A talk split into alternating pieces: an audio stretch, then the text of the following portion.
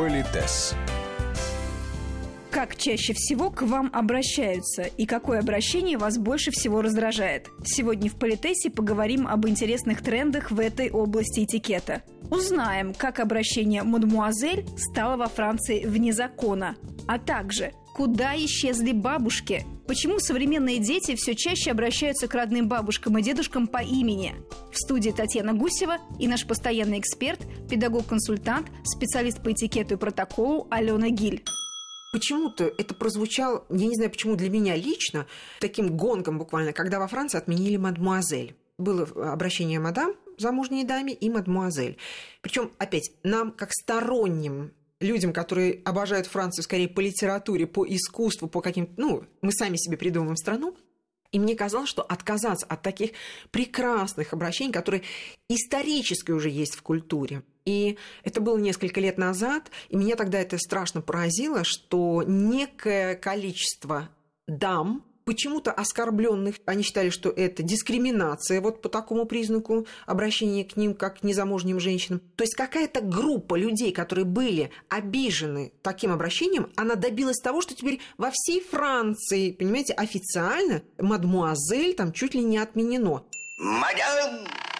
Между прочим, мадемуазель. Действительно, во Франции в официальных документах уже несколько лет запрещено использовать обращение «мадемуазель». Активистки сочли подобные указания на возраст, семейное положение неуместными в деловой сфере. Теперь ко всем женщинам применяется универсальное «мадам». Противники нововведений тогда заявляли, что подобные изменения ударяют по семейным ценностям.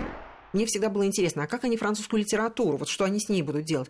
На мой, в данном случае, повторюсь, приватный, экспертный, но в то же время приватный взгляд, вы знаете, ведь можно и мадам сказать с оскорбительной интонацией, а можно с неоскорбительной. Также и мадмуазель. Извините, Коко Шанель была великая мадмуазель, ну потому что официально она никогда не была замужем, ее это никогда не оскорбляло.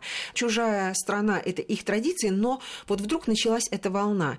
И Например, вы знаете, что в связи с определенными э, изменениями в психологии, в психике, вообще в ситуации, например, сейчас уже в некоторых странах официально запрещено, ну почти запрещено, там как-то там какими-то этими указами там что-то регламентируется, не говорят мама и папа, то есть теперь родитель номер один и родитель номер два. Вы представляете, то есть из-за того, что есть некая узкая прослойка, которая, ну, живет так, как она считает нужным, то вся страна теперь должна, ну, та, которая приняла эти правила, должна отказаться от священных слов мама и папа. Вы знаете, у нас в стране, я обратила внимание, ну, понятно, что это не везде-везде, но у нас вдруг, ну, вы знаете, у нас сейчас везде во всем мире культ здоровья, красоты и молодости. То есть, если ты, у тебя есть две морщинки, то это ужасно. Ну, я надеюсь, коллеги мое ерничание простят мне. С моей точки зрения, э, есть, например, мамы, которые запрещают своим молодым да, дочерям,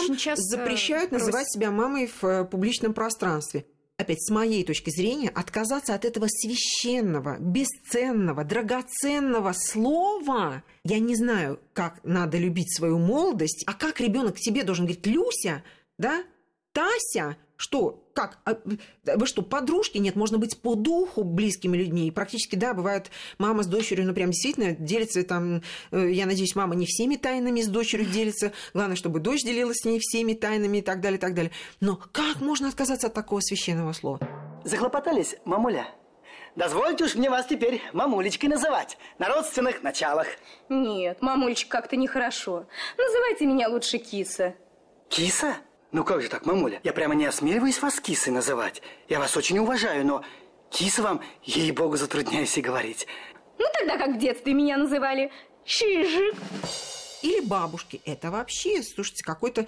Ну, бабушки сами просят называть да, их бабушки по имени просят. Да, называй меня Люся.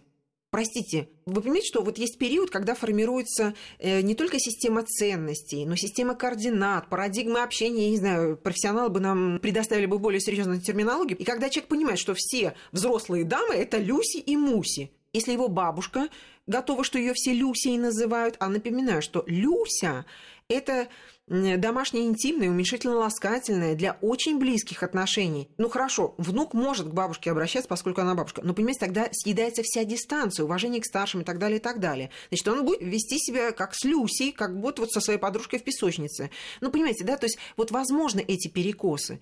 Для меня это понятно, что язык не стоит на месте, все меняется. Но мне кажется, что лучше меняться. Да, ты шикарно выглядишь, да, ты можешь общаться наравне со своей, ну, как бы быть близким человеком по духу, своим внукам, своим детям и так далее. Но отказываться от таких бесценных ценностей, вот, мне кажется, что это это, ну, мы прям, знаете, выплескиваем и ребенка э, вместе с э, вот этой современностью, да, мы выплескиваем и здравый смысл, какие-то драгоценные вещи.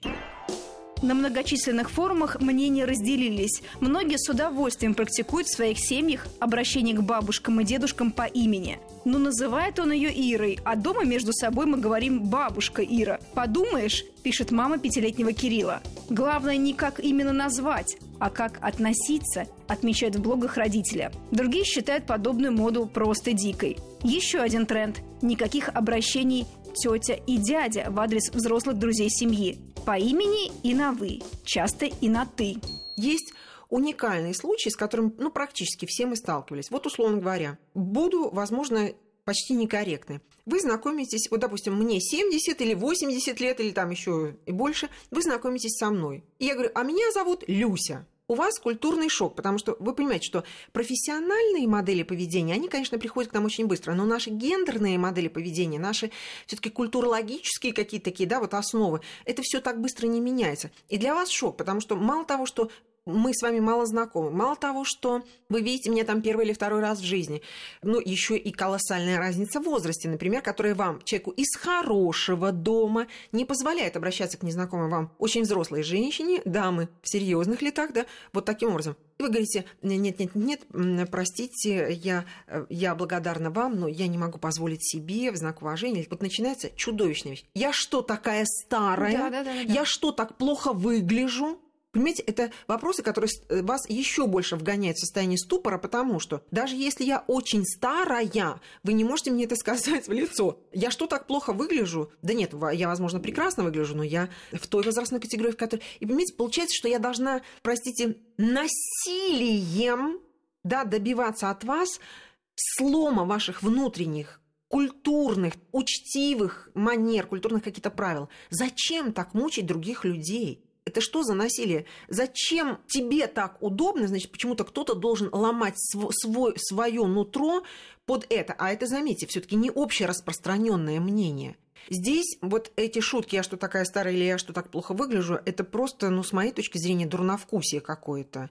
И еще иногда надо понимать, что человек не просто так это произносит когда, например, ну, Татьяна, вот условно говоря, вы мой менеджер, и когда я говорю, Татьяна Витальевна, Татьяна Витальевна Гусева, ваш персональный менеджер, я говорю, Алена Викторовна Гильд. Потом, поскольку вы гораздо младше меня, я говорю, «А, Татьяна, незаметненько. То есть чувствуете, Татьяна, вы уже для меня не Татьяна Витальевна, прекрасный специалист, а уже Татьяна, хорошо, а потом Танюш. Нет, ну ты мне скажи, ну вот скажи, у вас действительно такие вот проценты в банке? Заметьте, Почему я быстренько перешла на «ты»? Потому что когда Татьяна Витальевна, меня не устраивает ваше предложение. Я хотела бы получить вот такие там, такие-то льготные условия. А когда Танюша, я что говорю, Танюш? Ну, ты мне-то уж на «ты» мы с тобой да. там практически родня. Чувствуете? Не просто так а иногда а вообще люди... вот этот переход от «вы» на «ты». А вот давайте мы об этом поговорим подробно в следующий раз, потому что это очень тонкие вещи, у них есть своя база и есть э, своя зона, где люди просто очень активно манипулируют друг другом. Политес с Аленой Гиль.